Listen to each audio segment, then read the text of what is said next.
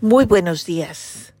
Hoy es día 4 de septiembre, Día del Trabajo en Estados Unidos, Labor Day, como le dicen aquí. Y recordemos que en un día como hoy, precisamente el día de Labor Day o Día del Trabajo, pues es un día en el que casi la mayoría de las familias mm, lo celebran en sus casas sin trabajar eh, como le dicen aquí, es un día muerto, porque aparte de tener un fin de semana largo, celebrar a todo lo alto el día del trabajo y se van con sus familias a diferentes partes del país. Otros pues celebran en casa. Eh, casi es el final del verano, de manera que se aprovecha para poder cocinar afuera hacer hamburguesas, etcétera, etcétera. Es un día típico familiar en Estados Unidos. Pero nos vamos a México, en donde Xochitl Gálvez encarna el regreso de la oposición mexicana a la escena política. Y si bien el partido oficialista Morena no, no ha dejado de avanzar desde que Andrés Manuel López Obrador llegó al poder en el 2018, ahora controla el Congreso y el gobierno de 22 de los 32 estados del país.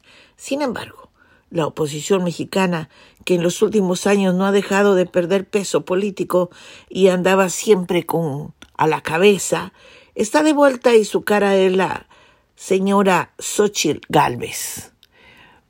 Eh, ¿Qué sucede con esto? Bueno, ellos han hecho una política sucia en contra de López Obrador, diciendo cosas que no son eh, tomaron muy en serio lo de los libros del texto gratuito como, pues digámoslo de alguna manera, como una excusa, ¿no? Hoy hay oposición, así afirmó la ingeniera y senadora de 60 años, al significar ese regreso el día de hoy, cuando recibió la constancia como candidata presidencial de la gran coalición opositora formada por el Partido Revolucionario Institucional, el PRI el conservador Acción Nacional PAN y el históricamente izquierdista PRD con mirar a las elecciones de junio 2024. El partido oficialista Morena no ha dejado de avanzar, como lo dijimos antes, porque pues tiene controlado prácticamente el Congreso. Pero eso Galvez recordó que aunque hace solo unos meses la pregunta no era si íbamos a ganar, sino por cuántos nos iban a derrotar. Ahora se dio la vuelta al pesimismo y la esperanza cambió, cambió de bando. Pero aquí está la oposición, subrayó flanqueada por los flanqueada por los líderes de los partidos de la coalición y por personajes de la sociedad civil de gran simbolismo, como Ceci Flores, madre que lidera uno de los muchos colectivos que buscan a los más de 110 mil desaparecidos que hay en México.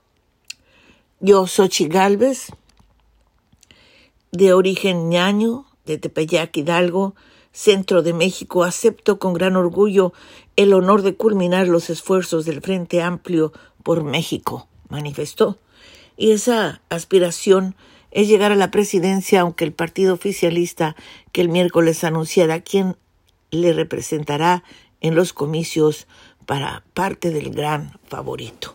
Así que Galvez, una mujer de origen humilde, que luego se convirtió en empresaria, que ha tenido diversos cargos públicos hasta llegar al Senado, introdujo aire fresco a la política mexicana.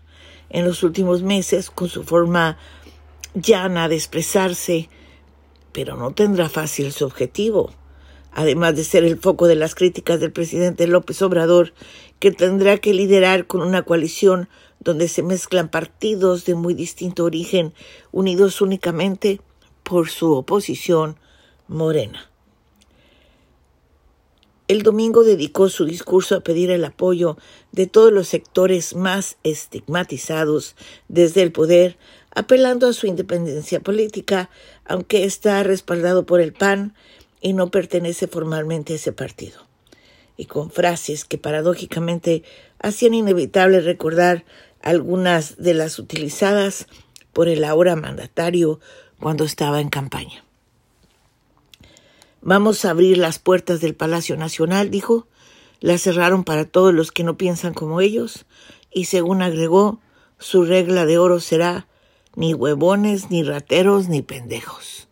Esas son las palabras de la candidata y lanzó llamamientos a los indígenas y a las mujeres, porque soy una de ustedes, defenderé su vida y su integridad como la mía, a la clase media y a los académicos y también a sectores que no solo han sido criticados, sino asesinados como los ambientalistas y periodistas, cuyo trabajo, dijo de estos últimos, es fundamental para la democracia. Quiero un México libre del miedo que provoca el crimen, declaró. Como ingeniera que es, insistió en que los problemas no se arreglan con ideologías, sino con soluciones y escuchando más que hablando. Si sirve, lo vamos a dejar. Si podría ser mejor, lo vamos a mejorar. Y si no funciona, pues lo vamos a cambiar. El oficialismo tiene previsto dar a conocer el próximo 6 de septiembre el nombre de quien competirá contra Galvez cuando haya concluido una serie de encuestas, si se confirman los sondeos realizados por la prensa mexicana. La favorita es la ex jefa de gobierno de Ciudad de México, Claudia Sheinbaum, la que podría ser que por primera vez las dos principales contendentes por la presidencia de México sean mujeres. De manera que, pues, esperemos. Qué curioso, nunca creí que dos mujeres sean tan poderosas en México. Esto da gusto, un gusto increíble a mí, porque que sean dos mujeres las que de alguna manera pues estén ahí al frente peleando por un puesto tan importante como es la presidencia. Y bueno, ahora nos vamos a, de México, nos vamos a ir a, a Indonesia, porque arrestaron a 88 chinos por estafas románticas en Internet, lo cual me parece fabuloso. Cuando nos preguntamos, eh, ¿quién nos hackea?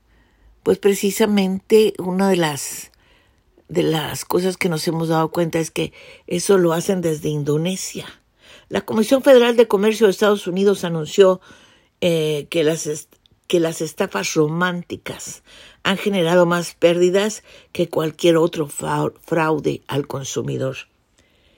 La policía indonesia informó que arrestó 88 chinos por haber participado en una corporación transfronteriza de fraudes telefónicos estafas amorosas por Internet gracias a una pista del Ministerio de Seguridad de China. Los sospechosos, incluidos cinco mujeres, fueron arrestados en la isla de Batam, próxima a Singapur, dijo Shawan Pendra Arsai, portavoz de la policía de las Islas Rao. Trabajan como un shop house, un edificio de uso mixto comercial y residencial en un polígono industrial. La policía cree que los sospechosos son miembros de una corporación de fraudes telefónicos y estafas amorosas en el Internet. La mayoría de sus objetivos parecían ser compatriotas chinos a los que contactaban por Internet y engañaban para que transfirieran dinero después de que los autores de las llamadas manipularan la emoción humana. De las víctimas, dijo Arisait, una investigación preliminar demostró que la organización lleva operando desde principios de año, atrapando cientos de víctimas en China, pero no está claro cuánto dinero ha recaudado. Y seguimos investigando, dijeron este caso, incluido si hay algún indonesio entre las víctimas, eh, dijo Arisai, y añadiendo que ninguno de los sospechosos sabe hablar ni escribir en indonesio. Si no hay ninguno, los deportaremos a todos de manera inmediata. Arizat dijo que los miembros de la corporación habían venido de China a Indonesia durante tres meses seguidos desde enero utilizando visados de turista y que cometían los delitos desde Indonesia después de que China tomara medidas enérgicas contra sus redes. Dijo que la policía indonesia está trabajando estrechamente con funcionarios de migración y el Ministerio de Seguridad Pública de China para tratar con los sospechosos. La Comisión Federal de Comercio de Estados Unidos anunció en el 2019 que las estafas románticas han generado más pérdidas que cualquier otro fraude al consumidor, reportando a la agencia. Dijo que las estafas románticas varían, pues los delincuentes suelen encontrar a sus víctimas en Internet, a través de un sitio de citas, en las redes sociales, y eso ya lo habíamos visto.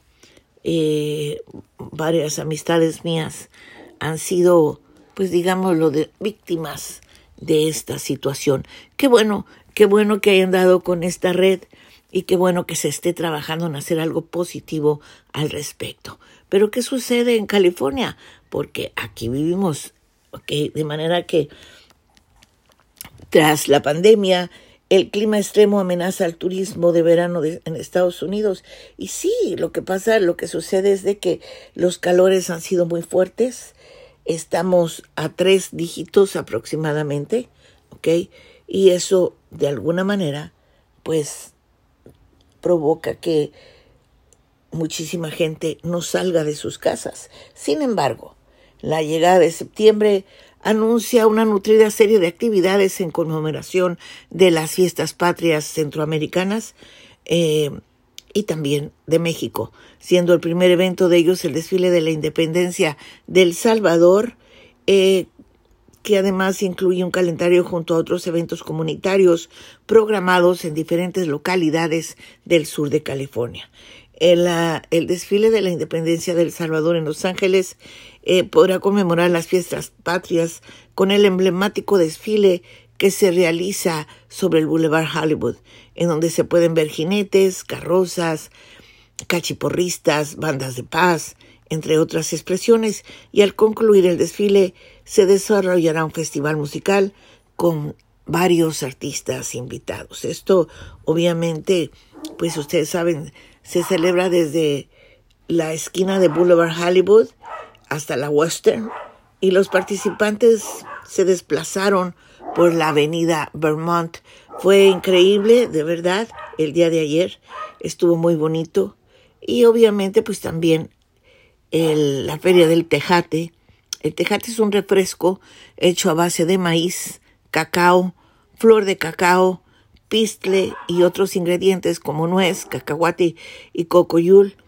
Y esto en la feria, pues tuvo un, un concurso donde se seleccionó el mejor refresco y también hubo ventas de comidas, antojitos, música y bailes folclóricos también esto sucedió el día de ayer y fue muy concurrido.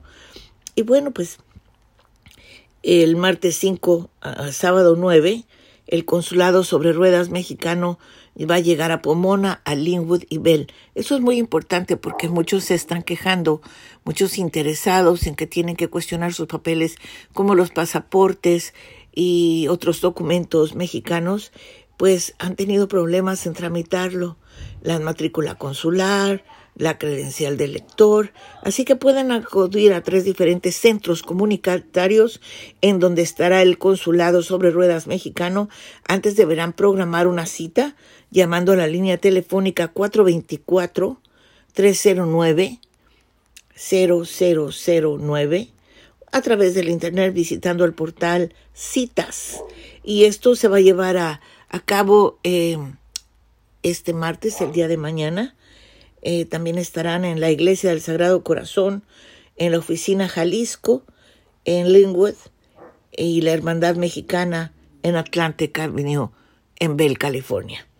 Y pues bueno, obviamente también habrá en el Monte Sion Center la entrega de despensas de comida a bajo costo. Esto va a ser el viernes en Monte Sion Center. Van a entregar cajas de frutas, vegetales, alimentos enlatados, carne, pollo, pescado, leche y pan, entre otros productos, y solamente tendrá que dar 8 dólares por todo lo que le van a dar. Esto empieza el viernes a las 8 de la mañana en adelante hasta que se agoten los productos. Es en el Monte Sion Center, en la calle Olympic en Los Ángeles. Y solamente su donación serán 8 dólares. Y el Consulado de Perú Atenderá a los usuarios en jornada extraordinaria.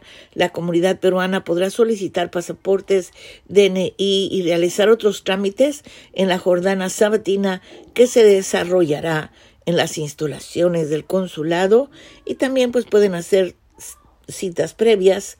Esto será el sábado 16 de septiembre, en el cual los mexicanos conmemoran sus fiestas patrias. Eh, y no se le olvide que el 10 de septiembre va a haber también el desfile de las fiestas patrias mexicanas en lo que es el este de Los Ángeles y ahí vamos a ver muchísimos amigos y conocidos, así que no falten, 10 de septiembre. Y por otro lado, recuerde que aquí en Estados Unidos, pues somos una variedad de, de razas, ¿no? Eso es lo más interesante de todo. Así que, pues nos estaremos viendo con todos nuestros hermanos guatemaltecos, salvadoreños, centroamericanos, obviamente, y mexicanos. Qué emoción y qué bonito. Y en Nueva York, para las pequeñas empresas en Estados Unidos que dependen del turismo de verano deben de, y se deben de mantener a flote, el clima extremo está reemplazando a la pandemia como factor determinante sobre la manera en que transcurre el verano. Esperemos que ya termine muy pronto porque la pandemia tuvo sus altibajos para el turismo, eh, un cierre total en muchas partes, en restaurantes, etcétera, y ahora la avalancha de vacaciones debido a la demanda contenida este año, las pequeñas empresas afirman que el ritmo de las vacaciones está volviendo a la normalidad poco a poco, pero que sí tienen que lidiar con un clima extremo y muchos señalan que está perjudicando al negocio, pero los lugares más templados están experimentando un auge. Así que, bueno, los, los negocios relacionados con el turismo siempre han estado a merced del clima, pero con estas olas de calor tan intensas, los incendios, las tormentas cada vez más frecuentes e intensas, las pequeñas empresas ven cada vez más el clima extremo como su próximo desafío a largo plazo. Y precisamente, hablando del verano y de este fin de semana largo, usualmente hay una playa en pleno desierto que alguna vez pues fue mar. Estamos hablando de Nevada. El día de ayer eh, las autoridades encontraron a una persona muerta y aunque no se han aclarado precisamente cuál fue la razón, lo que sí hay 70 mil personas eh, pues prácticamente varadas en lo que le llaman Fire Men es, un festival, una celebración anual que ya tiene muchísimos, muchísimos años celebrándose y sin embargo ahora pues ha habido lluvia en pleno desierto y, y, de verdad intensas lluvias que han dejado el subsuelo hundiéndose de manera que hay más de 70 mil personas esperando puedan salir de ahí. Y los meteorólogos indicaron que Hillary fue la primera tormenta tropical en azotar el sur de California en 84 años y trayendo consigo el potencial de inundaciones repentinas, deslaves, tornados aislados, vientos intensos y obviamente apagones. Así que esto, las inundaciones letales recorrieron las calles el domingo en la árida península mexicana de Baja California, mientras la tormenta tropical Hilary tocaba tierra y llevaba lluvias torrenciales al sur de California en medio de temores de que las crecidas repentinas pudiesen dañar sitios tan al norte como Idaho que rara vez reciben precipitaciones tan fuertes. Los meteorólogos indicaron que Hilary fue la primera tormenta tropical en azotar el sur de California en 84 años, trayendo consigo el potencial de inundaciones repentinas y todos los tornados aislados y todo lo que sufrimos. Así que Hilary tocó tierra en el área escasamente poblada de la costa mexicana, a unos 250 kilómetros, 150 millas al sur de Ensenada, y se encaminaba hacia Tijuana, una ciudad propensa a deslaves, en la que se amenazaban las viviendas improvisadas de las colinas del sur de, de la frontera de Estados Unidos. Pues bien, esto ha dejado una serie de, de trastornos todavía. La gente no se puede poner de pie, pero vaya, al menos nueve millones de personas que se encontraban bajo advertencia de crecidas súbitas mientras intensas lluvias caían sobre el normalmente soleado sur de California antes de que pasara la peor parte de la tormenta, las áreas desérticas son especialmente susceptibles a las inundaciones. al igual que las colinas que hayan sido afectadas por incendios forestales y los meteorólogos consideran que debemos de tener muchísimo cuidado. Muchísimas gracias. Hasta mañana martes. Pase un fin de semana extraordinario. Este se, si no, si no fue a trabajar, pues disfrute su familia, disfrute de una rica comida y sobre todo, pues yo creo que la compañía de la familia es mucho, muy importante. Gracias. Hasta mañana. Feliz lunes.